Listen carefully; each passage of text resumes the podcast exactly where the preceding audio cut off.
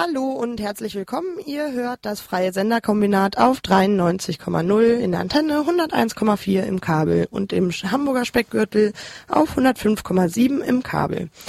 Ähm, genau, ihr seid bei der Sendung Jenseits der Geschlechtergrenzen immer um 14 Uhr am ersten und dritten Montag im Monat. Und äh, hier senden wir die Vorträge, die in der gleichnamigen Vorlesungsreihe an der Uni Hamburg von der AG Queer Studies organisiert werden.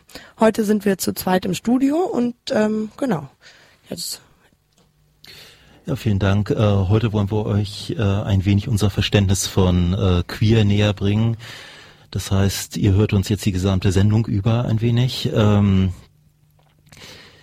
Dabei äh, mag dieser Vortrag vielleicht ein bisschen Information Overload für äh, die nicht so erfahrenen sein. Allerdings sollte der Vortrag schon halbwegs äh, allgemeinverständlich sein und zur Not könnt ihr ihn ja nachhören. Ähm, ja, fangen wir am besten mal an mit ein paar aromatischen Zitaten zum Anfeaturen. Ähm, queer steht äh, nun, äh, äh, nun einmal nicht einfach für schwul, ist kein begriffliches Update von gay und auch keine bloße Erweiterung, welche Schwulen und Lesben gleichermaßen umfasst, sondern stellt als Verunsicherungstaktik äh, jegliche identitäre Selbst- und Fremdzuschreibung in Frage. Queer äh, beinhaltet damit schwule, lesbische, bisexuelle, transsexuelle wie auch in letzter Konsequenz heterosexuelle Strategien, sofern deren Umgang mit Sexualität gegen Heteronormativität gerichtet sind. Lediglich Denkfaulheit oder falsch verstandene Hipness haben dazu geführt, dass sich äh, queer in unserem Sprachgebrauch als Synonym für äh, schwul-lesbisch durchgesetzt hat. Zitat Ende. Ein Zitat äh, von Martin Büsser in der Testcard 17. Dabei wäre noch kurz zu kritisieren, dass, äh, obwohl das Zitat von 2008 stammt, äh, Intersexualität hier überhaupt nicht thematisiert wird, aber dies nur am Rande. Ja, was ist nun allerdings queer? Ähm, auf solche Sachen ist sowieso immer schwer, eine Antwort zu finden, aber wir versuchen es einfach mal mit einem zweiten Zitat von Michael Warner wäre das. Ähm, The preference for queer represents, among other things, uh, an aggressive impulse of generalizations. It rejects uh, minoritizing logic of uh, toler uh, toleration or simple political interest representation in favor of a more uh, thorough resistance to regimes of the normal. Zitat Ende. Was wir uns davon äh, wirklich merken sollten, ist äh, diese Formulierung Resistance to regi regimes of the normal. So, selbst wenn da jetzt damit alles gesagt wäre, äh, versuchen wir jetzt innerhalb der nächsten Stunde ungefähr ähm, unser Verständnis von Queer nochmal anhand von äh, gängigen Missverständnissen, die uns alle so oder ähnlich schon mal begegnet sind, äh, zu erläutern. Ähm, damit sei niemandem der Zuhörenden unterstellt, diese Fragen auch so stellen zu, äh, stellen zu müssen. Also seid froh, dass ihr sie nicht gestellt hat. Fangen wir mit der häufigsten Frage an. Aber es gibt doch Männer und Frauen, das sieht man doch. Gut, auf diese Frage können wir unterschiedlich antworten. Fangen wir ganz einfach mal philosophisch an. Ein paar queere Denkanstöße jetzt vorweg, äh, bevor wir voll in die Erkenntnistheorie einsteigen. Warum besitzt jetzt eigentlich Geschlecht einen so zentralen Einfluss auf Leben, Zuschreiben und Begehren äh, im Vergleich auch zu anderen Merkmalen wie zum Beispiel Haar- oder Augenfarbe? Und wieso stehen eigentlich Abweichungen und nicht äh, zunächst einmal die Normierungen, die diese Abweichungen hervorbringen, unter Rechtfertigungszwang? Gut, vor das sieht man doch Argumenten, kann ich im Prinzip gar nicht äh, oft genug warnen, selbst abgesehen von dieser dann doch etwas problematischen Formulierung. Denn Wahrnehmung und gerade wissenschaftliche Wahrnehmung ist immer hochgradig erlernt. Und lassen sich sicherlich viele Beispiele für finden. Wahrnehmung ist auch immer täuschbar. Um gerade dieser individuellen Täuschbarkeit zu entkommen, wird im wissenschaftlichen Kontext ja auch so gerne versucht äh, zu messen. Nur ist, äh, da wieder das klassische wissenschaftstheoretische Problem, dass alle Messungen irgendwie theoriebeladen sind. Und selbst wenn das nicht so wäre, aus äh, Daten folgt nie trivial eine Theorie. Oder fachsprachlich ausgedrückt, äh, Theorien sind empirisch unterdeterminiert. Also, Zitat, wenn wir den Quellen der Erkenntnis nachforschen, begehen wir meist den Fehler, uns dieselben einfach vorzustellen. Ein Zitat des Wissenschaftstheoretikers äh, Ludwig Fleck, immer wieder lesenswert. findet Erkenntnis und Forschen nie kontextfrei statt. Das heißt, äh, auf diesem Niveau von konstruiert sein können wir nicht verharren. Wichtig daran ist, Annahmen und ohne solche Annahmen kommen wir nie richtig aus, können wiederum auf ihre soziokulturelle äh, Prägung untersucht werden. Das wenig überraschende Ergebnis, auch in vielen unserer hier gesendeten Vorträge, auch im Wissenschaftsbetrieb spielen wiederum soziale Mechanismen eine Rolle. Es bedeutet vor allem, äh, dass das Problem ein weit grundlegenderes ist, als nur Verzerrungen in konkreten Forschungsmethoden oder Ergebnissen aufzuspüren. Wie kommt das jetzt? Da ließen sich sicherlich viele äh, Erklärungen oder Wege dahin finden. Ich versuche es mal folgendermaßen. Fragen sind ja jetzt keineswegs einfach nur äh, unschuldig, sondern stets irgendwie mit Annahmen gespickt, hinter die, äh, die wir äh, mit jeder möglichen Antwort auf diese Frage äh, nicht zurückkommen. Beispiel, äh, wenn ich jetzt meine Kollegin frage, hast du aufgehört, äh, kleine Kinder zum Spaß zu braten? Egal, ob sie jetzt mit Ja oder Nein antwortet, sie hat ein Problem, wenn sie die Frage beantwortet und nicht zurückweist.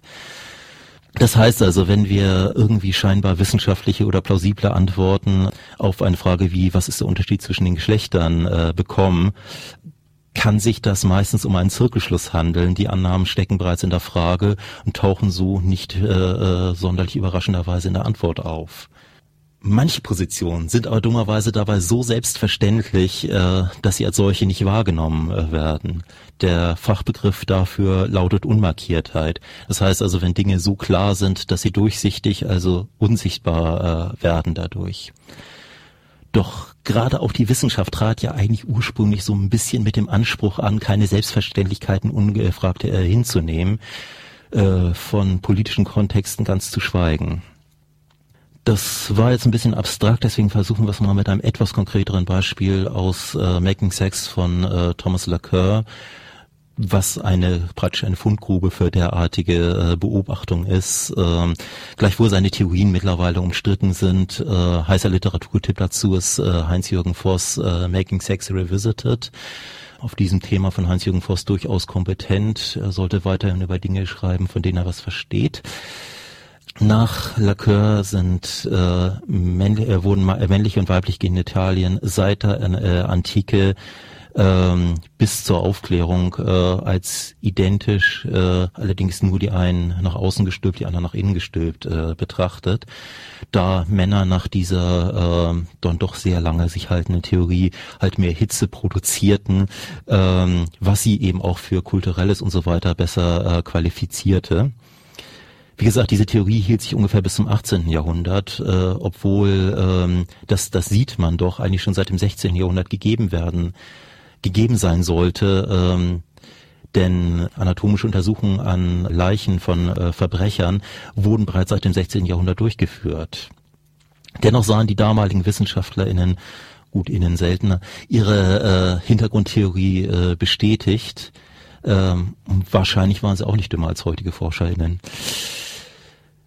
Wegen dieser und ähnlicher Probleme äh, bei der Wissensproduktion äh, sollten wir also versuchen, in unseren Beschreibungen und Theorien ohne ein endgültiges apodiktisches So-Sein auszukommen. Äh, denn vor allem auch, wie sollten wir sagen, was außerhalb der Sprache existiert, wie sollten wir wahrnehmen, was außerhalb der Wahrnehmung äh, äh, ist, zumal gerade wenn die Wahrnehmung auf gewissen soziokulturellen zeitlichen Konstellationen basiert, die anders sein könnten und anders sein sollten vielleicht auch. Ähm, sowas würde ja auch einen übersinnlichen Zugang zur Realität erfordern. Mit anderen Worten, ähm, das, was wir hier vertreten, nennt sich äh, äh, anti, äh, äh, nennt sich Anti-Essentialismus. Essentialismus, das ist ein Fachbegriff oder ein Sammelbegriff für alle Standpunkte, die behaupten äh, zu wissen, was die Wirklichkeit ihrem Wesen nach ist. So früher wurde mal von Konstruktivismus äh, geredet, nur da unter Konstruktivismus viel zu viele mit problematische Sachen verstanden wurden, ist das äh, gewissermaßen schon ein begriffliches Update. Gut, wenn das jetzt schon äh, bei philosophischer Betrachtung alles so verworren ist, können wir vielleicht die Sache ein bisschen mit äh, biologischen, anerkannten biologischen Fakten in Anführungsstrichen äh, retten? Ja, genau. Also das ist eine Frage, die auch immer wieder gestellt wird. Ähm, naja, aber wenn man sich das jetzt das Ganze nochmal biologisch anguckt, im Prinzip ist es wieder das, das sieht man doch Argument. Na gut, ähm, deswegen sei hier jetzt auch nochmal auf diese Argumentationsschiene eingegangen, auch wenn ja schon erläutert wurde, dass die Sache mit dem wissenschaftlichen oder auch alltäglichen Wahrnehmen so eine äh, eher so ein kritischer Punkt ist. Ähm, und dass genau auch diese biologischen Konzepte, die wir jetzt vorstellen, natürlich oder selbstverständlich eher ähm, ebenfalls äh, unterschiedliche Brillen einfach darstellen, die Welt wahrzunehmen. Genau, aber jetzt einmal die gegenwärtig anerkannteren Formen Geschlecht zu konstruieren oder wissenschaftlich biologisch zu fassen. Ähm, genau, da wäre erstmal die Frage, was wird denn biologisch und medizinisch unter Geschlecht verstanden? Und die verwendeten medizinischen Fachbegriffe müsst ihr euch natürlich nicht merken, aber ähm, festzuhalten bleibt, dass Geschlecht auf etwa vier Ebenen beobachtet werden kann. Und zwar das chromosomale Geschlecht, das genodale, das hormonelle und das anatomische Geschlecht. Keine Sorge, wird jetzt nochmal erläutert. Vom chromosalen Geschlecht aufsteigend wird zwar jede Ebene als ursächlich für die nächsthöhere betrachtet, doch kann es auf jeder dieser Ebenen zu sogenannten Variationen kommen, ohne dass diese zwangsläufig auf der vorherigen angelegt sein muss. Also fangen wir bei den chromosalen Variationen an.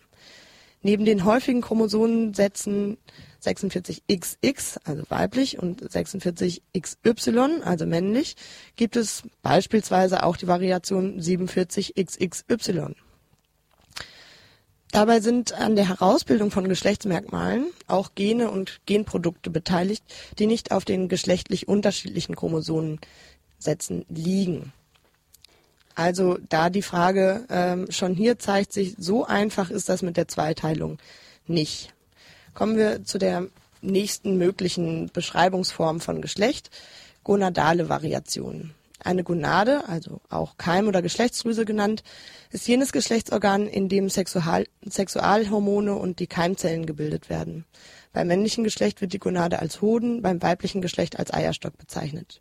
Fehlende, ganz oder partiell sogenannte Streifengonaden nicht oder nur teilweise ausgebildete Gonaden kommen vor. Auch hier also mit der Zweiteilung, so einfach ist das gar nicht. Für die hormonellen Variationen müssen wir zunächst festhalten, dass die Schwankungen zwischen den Gruppen Frauen und Männer geringer sind als jene innerhalb der Gruppen und auch auf die Lebenszeit erhebliche Schwankungen bestehen. Von daher kann sogar bezweifelt werden, ob Testosteron und Östrogen überhaupt als Geschlechtshormone bezeichnet werden sollten. Dennoch, auffällige Serumspiegel dieser beiden Hormone können Folgen haben wie sogenannte Gynäkomastie, also Brustentwicklung bei Männern oder Hirsutismus, äh, von lateinisch hirsutus haarig, bezeichnet eine äh, ein männliches Verteilungsmuster der Langhaare bei Frauen. Also es hört sich schon relativ abstrus an. Na gut, also gleichwohl mittlerweile auch die gewöhnliche Behaarung als Abweichung gilt, ähm, sei jetzt mal darauf, also sozusagen da auch nochmal angedeutet, hormonelle Variationen ähm, weisen jetzt auch nicht einfach eine äh, einfache Zuteilung in männlich-weiblich in zwei Geschlechter aus.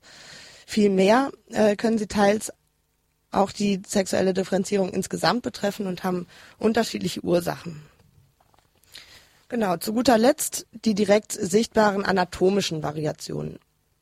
Vom Syndromen, also sogenannten Syndromen mit unspezifischen Ursachen bis zu eher kulturell bedingten Einschätzungen Grundlage des sozialen Geschlechts wie zu kleiner Penis oder zu große Klitoris oder Brustentwicklung bei Männern sind sehr viele Variationen bekannt.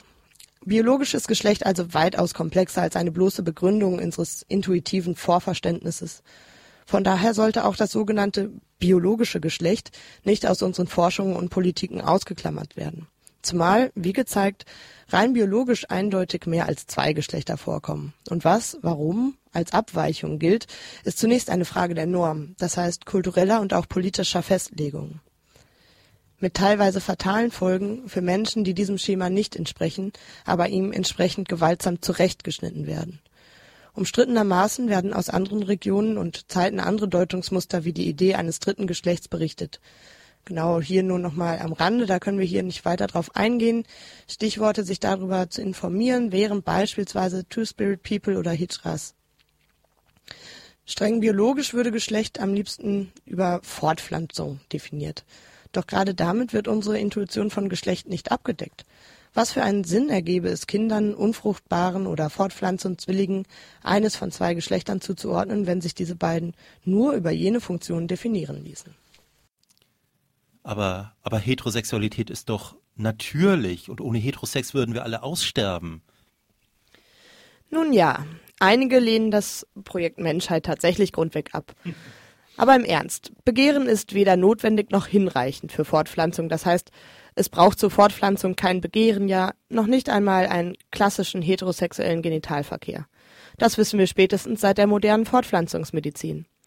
Und heterosexueller Sex ist auch keine Garantie zur Fortpflanzung, zumal dieser, unseres Wissens nach, in den meisten Fällen auch nicht zu diesem Zweck begehrt und praktiziert wird.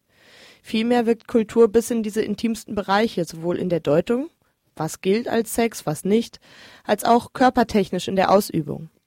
Ohnehin folgt aus Vermehrung also das meiste, was wir mit Geschlecht verbinden, irgendein Klamottenstil oder getrennte Toiletten, nicht.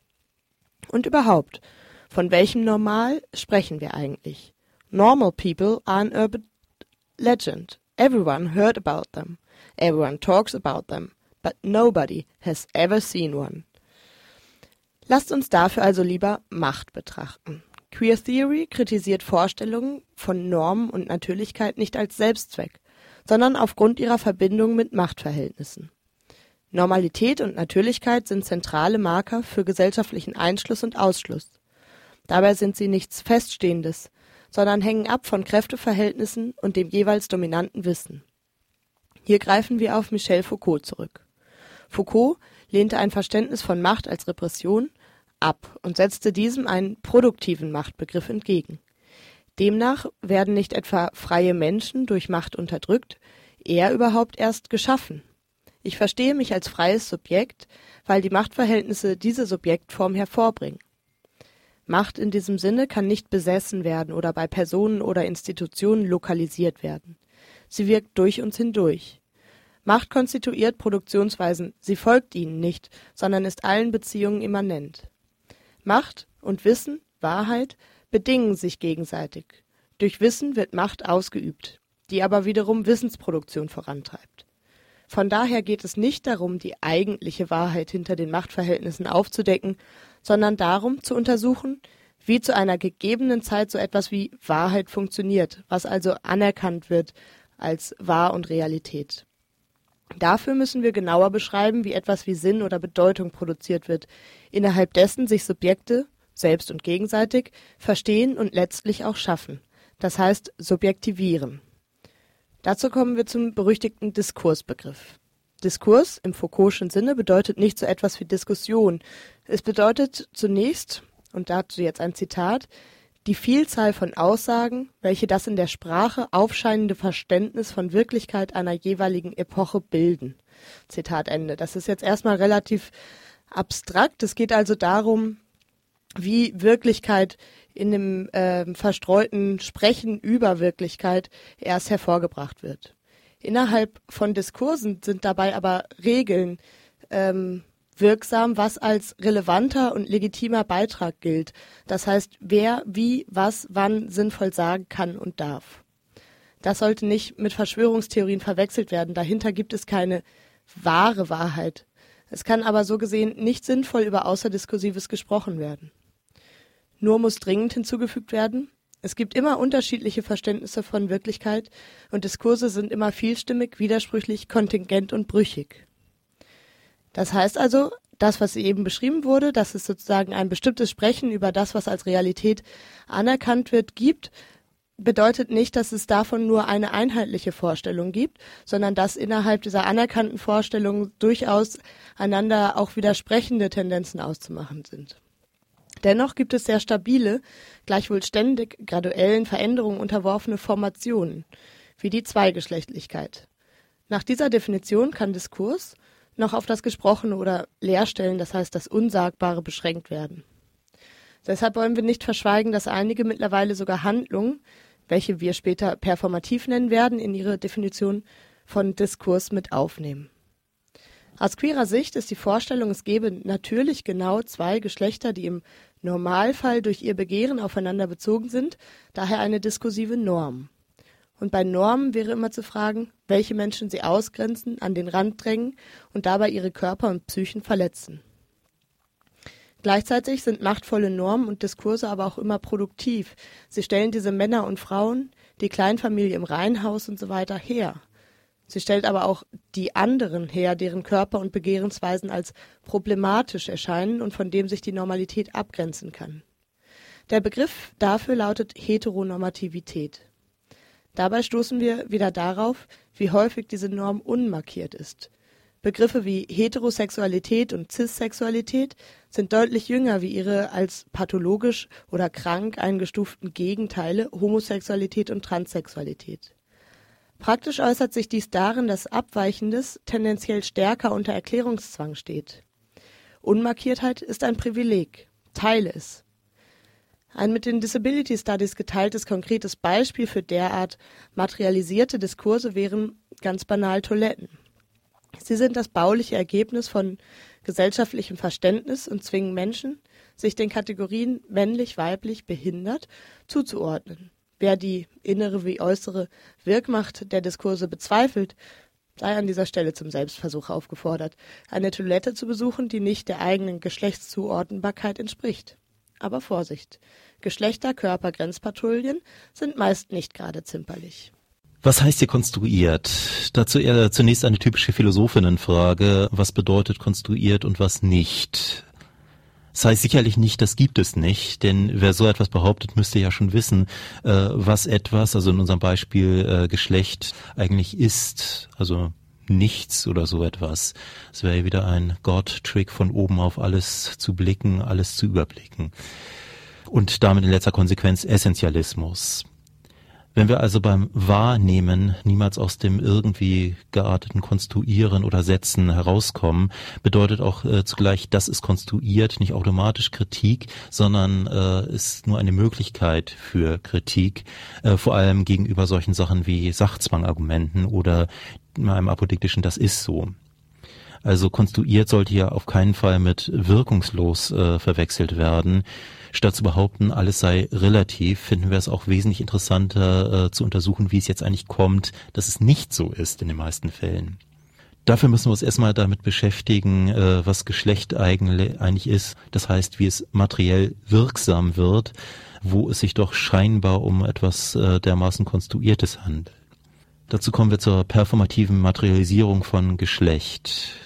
Das ist jetzt eines von diesen Wortungetümern, das äh, einmal verstanden schon relativ vieles erklärt. Packen wir es also an. Materialisierung ist ein Begriff, den die US-amerikanische Philosophin Judith Butler, die in keinem Queer-Vortrag fehlen sollte, nutzt, um sich vom Begriff der Konstruktion äh, abzuwandeln. Denn Konstruktion, das klingt zu sehr nach, äh, wir erfinden uns jetzt eine eingebildete Welt. Das ist also definitiv nicht gemeint mit queer.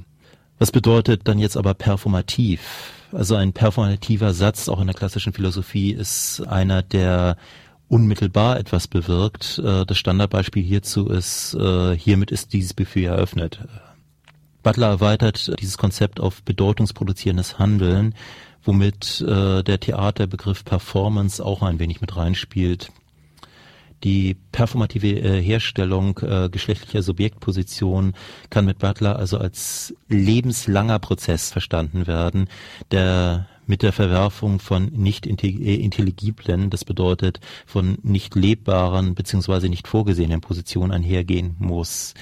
Dieser Prozess beginnt mit der ersten Anrufung bzw. Ansprache. Es ist ein Mädchen bzw. es ist ein Junge. Anrufung, das ist wiederum ein Konzept des französischen Philosophen Louis Althusser. Ähm, wie äh, er will damit erklären, wie eine abstrakte Norm und mit einer konkreten Person in Verbindung gebracht wird. Das Standardbeispiel lautet, wenn ein äh, Polizist äh, auf der Straße einem zuruft, hey, Sie da bleiben Sie stehen, wird sich diese angerufene Position dazu irgendwie verhalten und irgendwie verhal äh, dazu verhalten müssen. Ähm, das heißt, diese Anrufung macht etwas mit dieser Person und aus ihr. Jedoch, und das ist jetzt der springende Punkt wirklich bei Butler, äh, eine einmalige performative Äußerung oder ein einmaliger performativer Akt kann keine kohärenten Identitäten, geschweige denn kohärente Geschlechtsidentitäten schaffen, ähm, geschweige denn sie so stabilisieren, wie sie uns im Alltag häufig äh, erscheinen. Sind deswegen viele wiederkehrende und eben auch oft widersprüchliche und modifizierte Anrufungen äh, vonnöten, äh, die sich an das Subjekt richten. Sie motivieren dieses, aktivieren dieses, äh, sich entlang äh, gewisser diskursiver Vorgaben und äh, durch deren darstellerische Umsetzung als äh, stabile Subjekte darzustellen und zu produzieren. Dieser Prozess der Zitation und Wiederholung äh, beinhaltet allerdings schon immer sein Scheitern, denn es gibt ja kein Original zu dieser Kopie. Kurzum, äh, indem wir uns entlang diskursiver Formationen immer wieder, äh, immer wieder Geschlecht als Geschlecht darstellen, stellen wir Geschlecht auch wiederum zugleich her, was auch eben für viele andere Identitätskategorien äh, äh, erweitert werden kann.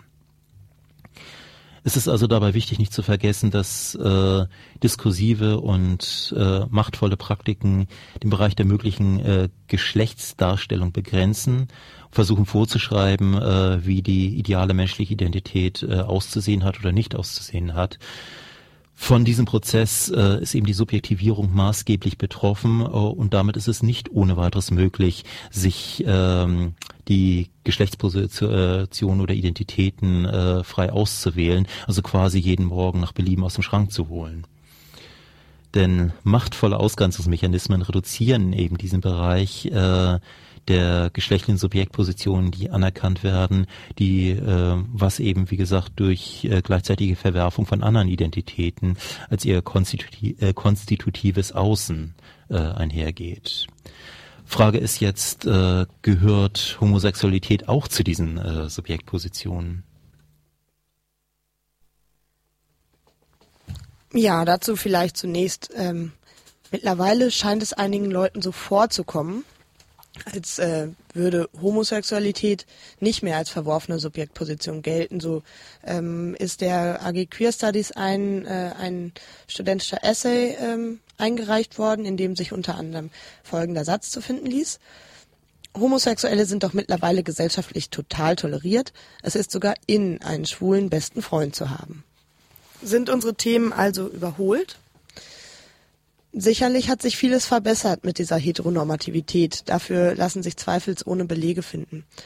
Aber es lassen sich auch Belege dafür finden, dass es eben nicht egal ist, wer wen begehrt, was sich unter anderem an den unglaublich weit verbreiteten, nach wie vor äh, als als beliebten Schulhof-Schimpfwort schwul ähm, zeigt. Das nur als ähm, ja als kleines Beispiel dafür, dass eben äh, Homosexualität nicht als Norm anerkannt wird. Wenn Grenzen durch Einschluss erweitert werden, kann sich das durchaus stabilisieren. Also wenn bestimmte ähm, schwule Identitäten in den Reigen der Normalität aufgenommen werden oder zumindest in ihren Peripherien anerkannt werden, ähm, kann das durchaus äh, machtstabilisierende Effekte in der Gesamtgesellschaft haben, die aber immer noch rassistisch, ableistisch oder auch kapitalistisch ist. Kapitalismus, das wird man doch wohl mal kritisieren dürfen. Müssen, sollen, tun. Genau, wie auch immer. Also ein Beispiel hierfür wären Fragen zu Homosexualität bei Einbürgerungstests. Auch hebt es äh, einige Diskriminierungsformen nicht auf. Warum sind Homosexuelle in der Popkultur häufig nur schmückendes Beiwerk, ein schillerndes anderes? Warum sind homosexuelle Männer hierbei stärker, sichtbarer repräsentiert? Wieso werden gerade in derartigen Positivdarstellungen klischeehafte Charakterzüge zugeschrieben? Zufriedenheit mit dem bisher Erreichten wäre fehl am Platz. Auch fragen wir, ob es in schwulen oder lesbischen Szenen Normativitätsvorstellungen gibt, die ein- und ausgrenzen. Der Fachbegriff dafür lautet Homonormativität. Wir hinterfragen gesellschaftliche Vorstellungen von Normalität und haben den Anspruch, unsere eigenen dabei nicht auszunehmen. Gut, wenn das bei Homosexualität schon etwas komplizierter ist, äh, ist dann vielleicht, wie auch häufiger mal zu hören ist, denn der Feminismus obsolet. Denn Frauen gelten doch als Gleichberechtigung. Ja gut, ein Einkommensunterschied äh, lässt sich ja wohl kaum bestreiten und damit wird äh, äh, halt gerne behauptet, äh, sie hätten dann vielleicht andere Prioritäten oder entscheiden sich lieber für Kinder äh, oder andere Berufe als Männer. Allerdings ähm, hätten äh, die Frauen doch hier bei uns ist an dieser Stelle so ein beliebter Zusatz, äh, doch angeblich längst die gleichen Chancen. Das Problem ist, Sexismus lässt sich weiterhin be äh, beobachten. Sei es äh, in objektivierenden Darstellungen, sei es in Frauen sind Klischees. Und es gibt durchaus weiterhin asymmetrische Machtverhältnisse. Gerade das Beispiel Frauenjobs. Äh, als Frauenjobs gelten, äh, als sogenannte Frauenjobs wohlgemerkt, gelten Berufe, die immer noch äh, weniger anerkannter und vor allem, damit hätten wir den Materialismus wieder drin, auch wieder schlechter bezahlt sind. Körper- und äh, Schönheitsnormen äh, haben bei Frauen immer noch äh, stärkere äh, Wirkmechanismen und auch teilweise etwas andere. Ähm, gleichwohl Sexismus sicherlich auch Männern schaden kann. Ähm, in bestimmten äh, Situationen bedeutet eben die Zuordnung Mann durchaus immer noch Privilegien. Wichtig finden wir äh, vor dem Hintergrund der Problematisierung äh, von natürlicher Zweigeschlechtlichkeit und der Kritik an Essentialismus äh, äh, nicht von einem homogenen Kollektivsubjekt, wie zum Beispiel Frau, ähm, auszugehen, mit einem Wir Frauen äh, werden äh, zudem meist nur bestimmte Gruppen von sogenannten Frauen gemeint, wie dieser Blick des Black Feminism den weißen Feministinnen der Mittelschicht schon vor einiger Zeit äh, und äh, deutlich und durchaus zu Recht aufgezeigt haben. Angesichts des äh, weitreichenden und oft äh, auch gewinnbringenden Einflusses feministischer Traditionen auf queere Theorie und Praxis und da wie ja eingangs erwähnt, äh, queer allzu häufig als Sammelbegriff für schwul, les, äh, bi äh, genutzt wird, äh, verortet sich die AG Queer Studies äh, ein, äh, eindeutig immer noch als queerfeministisch. Gut, gibt es vielleicht eine Ausweitung?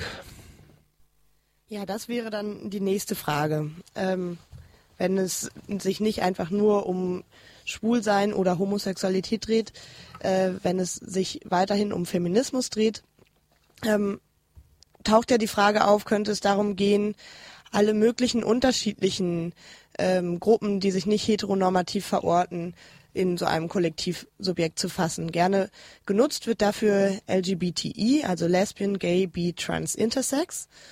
Und ähm, es ist sicherlich sinnvoll, dieses äh, Kollektivsubjekt strategisch immer mal wieder aufzurufen, doch queer ist für uns kein Umbrella-Term, denn solche Regenschirme sind nie ganz wasserdicht. Das heißt, sie schaffen Wahrnehmungslücken, Privilegien und unreflektierte Ausschlüsse. Nach unserem Verständnis steht queer gerade nicht für eine Identitätspolitik, die eine bestimmte Gruppe von abweichenden, ausgeschlossenen Subjekten vertritt, die von der Gesellschaft akzeptiert und toleriert werden soll. Es geht uns viel grundsätzlicher darum, Natürlichkeitsvorstellungen und Normalität zu hinterfragen. Als vor einigen Jahren schon, absurderweise zu Zeiten der CDU-Schill-Regierung, anlässlich eines Empfangs im Rathaus seitens der Queer Gall die Utopie-Einschätzung formuliert wurde, in der Mitte der Gesellschaft angekommen zu sein, fragten wir uns, ob wir dort überhaupt hinwollen und auf wessen Kosten das geschehen ist. Queer-Politics heißt für uns also nicht, dass wir nicht ein Stück vom Kuchen haben wollen, sondern wir wollen das Rezept ändern. Dafür ist es wichtig, die Kritik der Heteronormativität auf alle Normen auszuweiten, die Personen aus- und begrenzen oder verletzen. Analysen von Macht und Herrschaft sollen nicht dort aufhören, wo es um unsere Identität oder unseren Sex geht. Dafür müssen neben den Theorien und Konzepten, die bisher vorgestellt wurden, noch andere berücksichtigt werden, beispielsweise postkoloniale Positionen, die Kritik von Queers of Color und auch die Bewegungspolitiken von Menschen mit Behinderungen. Von daher erweist sich als produktiver von mehreren sich überkreuzenden Machtachsen auszugehen. Ein Konzept, dem sich unser Queerverständnis dazu annähern möchte, heißt Intersektionalität. Das heißt, Intersektionalität versucht, verschiedene Diskriminierungsformen mehrdimensional und in ihrer Gleichzeitigkeit zu erfassen. Dabei bleibt das Risiko bestehen, die untersuchten Kategorien oder Achsen oder wie man sie auch nennen möchte, wie Gender, Race, Class, Body, durch ihre Benennung oder Beforschung wiederum festzuschreiben oder gar den Eindruck zu erwecken, all die vielfältigen Kategorien letztendlich meistern zu können. Das bedeutet, queer bleibt der Dekonstruktion verpflichtet. Und dazu wieder ein kleines philosophisches Konzept, die berühmte Dekonstruktion. Viele sprechen davon, wenige definieren sie. Ähm, hier beziehen wir uns eindeutig auf den französischen Philosophen Jacques Derrida, auch wenn es äh, durchaus andere Dekonstruktionsbegriffe gibt, die damit allerdings vielleicht besser nicht verwechselt werden sollten. Dekonstruktion ist zunächst ein Kofferwort aus äh, Destruktion und Konstruktion. Das heißt, äh, Sinn einer Sache ist nicht etwa etwas zu widerlegen, sondern das äh, diskursive Feld zu verschieben, um überhaupt erstmal Neues zu ermöglichen. Zunächst äh, gilt es bei Oppositionspaaren, also zum Beispiel hetero, homo, normal, unnormal, Mann, Frau, schwarz-weiß, Theorie, Praxis oder so etwas, ähm, die Umkehrbarkeit der Hierarchie beider aufzuzeigen. Dabei wird der Bedeutungsmangel im hier hierarchisch scheinbar oben stehenden Begriff untersucht. Ähm, was kann etwa Mann sein, äh, ohne das, die, die Gegenfolie Frau als Gegenpart bedeuten? Sehen dabei das scheinbar bedeutendere und vorzuziehende erste, sogenannte erste, funktioniert nur, äh, indem es von diesem zweiten äh, ersetzt wird. Das heißt, Gegenpaare, äh, Gegenersatzpaare brauchen immer das andere, das sogenannte konstitutive Außen, um überhaupt erstmal hergestellt werden zu können und aufrechterhalten werden zu können. Damit versucht eine Dekonstruktion nach dem Verworfenen zu suchen, welches die Bedeutung erst ermöglicht hat, denn die Sprache funktioniert immer über äh, Differenzen, Polarisierung, Hierarchisierungen. In der Überwindung derartiger Gegensätze äh, liegt auch eine Überwindung von Hindernissen des Denkens, das dadurch in Bewegung geraten, äh, in Bewegung gehalten werden sollte. Bei der Dekonstruktion geht es also im Grunde darum, gesellschaftliche Hierarchien und Normalitäten zu hinterfragen und nichts anderes haben wir jetzt in diesem Vortrag äh, versucht. Wer noch eine parolenhafte Darstellung von Dekonstruktion haben will, merke sich einfach den Satz, das Ganze ist nicht alles. Kommen wir damit zur nächsten Frage. Seid ihr also dafür, Geschlecht abzuschaffen? Naja, abstrakt negiert ist halt nur halb kapiert. Äh, das heißt, Geschlecht abschaffen bedeutet mindestens eine gewaltige Verkürzung. Also ein ganz klares Jein.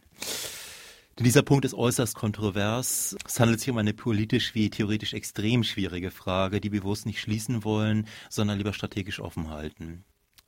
Sicherlich wollen wir alles andere als eine Eingeschlechtlichkeit äh, zu verordnen. Es ist uns aber auch wichtig, Missstände benennen zu können. Sich zu etwas äußern oder nicht ist ja beides irgendwo eine Aussage. Das heißt, wir können in diesem Fall nicht nicht kommunizieren. Die Wirkungen von Geschlecht und anderen derartigen Kategorien verschwinden ja auch nicht einfach durch Ignorieren. Das heißt, mit Begriffen wie Postgender Machtverhältnisse zu verleugnen, lehnen wir entschieden ab. Dennoch kann eben auch wieder die Art des Benennens leicht Teil des Problems werden und damit schlimmstenfalls wieder scheinbar äh, homogene Kollektivsubjekte aufrufen und äh, normierte Gruppen annehmen. Also im Prinzip genau das, was wir ursprünglich kritisieren wollten. Es ist also schon ein Dilemma, sowohl Beliebigkeit als auch Dogmatismus ab abzulehnen. Queer bedeutet also nicht zwangsläufig Geschlecht auflösen zu wollen, doch ein weitergehender Anspruch als nur Anerkennung für die eigene, zum Beispiel geschlechtliche Lebensform zu bekommen, sollte eben schon dabei sein. Ob dafür jetzt gegen Kategorien gearbeitet wird, gewissermaßen eine antikategoriale Aktion, oder diese Kategorien besser zu vervielfältigen, ist eine eher strategische Frage. Donna Haraway bringt das ganze äh, Problem mit dem berühmten Cyborg-Manifesto, gibt es übrigens auch frei im Internet, recht schön auf den Punkt. Einige Differenzen, also Zitat, einige Differenzen sind spielerisch, einige sind Pole von welthistorischen Systemen der Unterdrückung. Erkenntnistheorie handelt davon, den Unterschied zu kennen. Die Übersetzung war von mir. Was aber lässt sich jetzt damit anfangen? Genau, es, wir kommen also abschließend zu der Frage, was das Ganze eigentlich für politische Arbeit bedeutet. Oder genauer, wie lässt sich Solidarität und wie lassen sich die Möglichkeiten, kollektiv zu handeln, verstehen, wenn nicht auf ein vermeintlich gleiche essentialistische oder biologische Identität, Identität rekurriert wird oder rekurriert werden kann. Nach Derrida durch die Politik der Unentscheidbarkeit. Das heißt, eine Politik, die sich gerade weigert, den Raum für Differenzen abzuschließen. Beispielsweise liegt die affirmative Kraft feministischer Politik darin, die Unentscheidbarkeit der multiplen Positionen und Positionierungen von Frauen anzunehmen. Damit gilt es, Freiräume kollektiver Unsicherheit zu schaffen und eine Zusammenarbeit auf Affinität und gemeinsame Ziele aufzubauen, Es geht also nicht darum, selbst wieder beliebig zu werden, aber ähm, genau in den politischen Projekten und gemeinsamen Zielen so etwas wie Kollektivität zu schaffen. Ganz im Sinne einer Groundless Solidarity, innerhalb deren Politik nicht in der Klärung dessen, was oder wer die anderen sind oder was die jeweilige Andersheit meint, zum Erliegen kommt. Vielmehr ist Politik immer ein Zusammentreffen von Unterschieden und der Versuch, mit ihnen umzugehen, und nicht die Behauptung einer gemeinsamen eindeutigen Identität. Dies bedeutet nicht etwa, alles mit einschließen zu wollen, sondern vielmehr anzuerkennen, dass Solidarität nicht bedeuten kann, das andere zum Identischen oder Gleichen machen zu wollen. Differenzen sind immer da und vermehren sich ständig. Ein respektvoller Umgang mit ihnen ist zwar eine notwendige, aber längst nicht die hinreichende Voraussetzung für politische Allianzen. Genau, also würde es sozusagen auch in so einem queeren Verständnis darum gehen, solche Formen der gemeinsamen Politik oder der Kollektivität zu erreichen, die sich nicht darauf stützen, hegemoniale Kategorien wieder aufzurufen.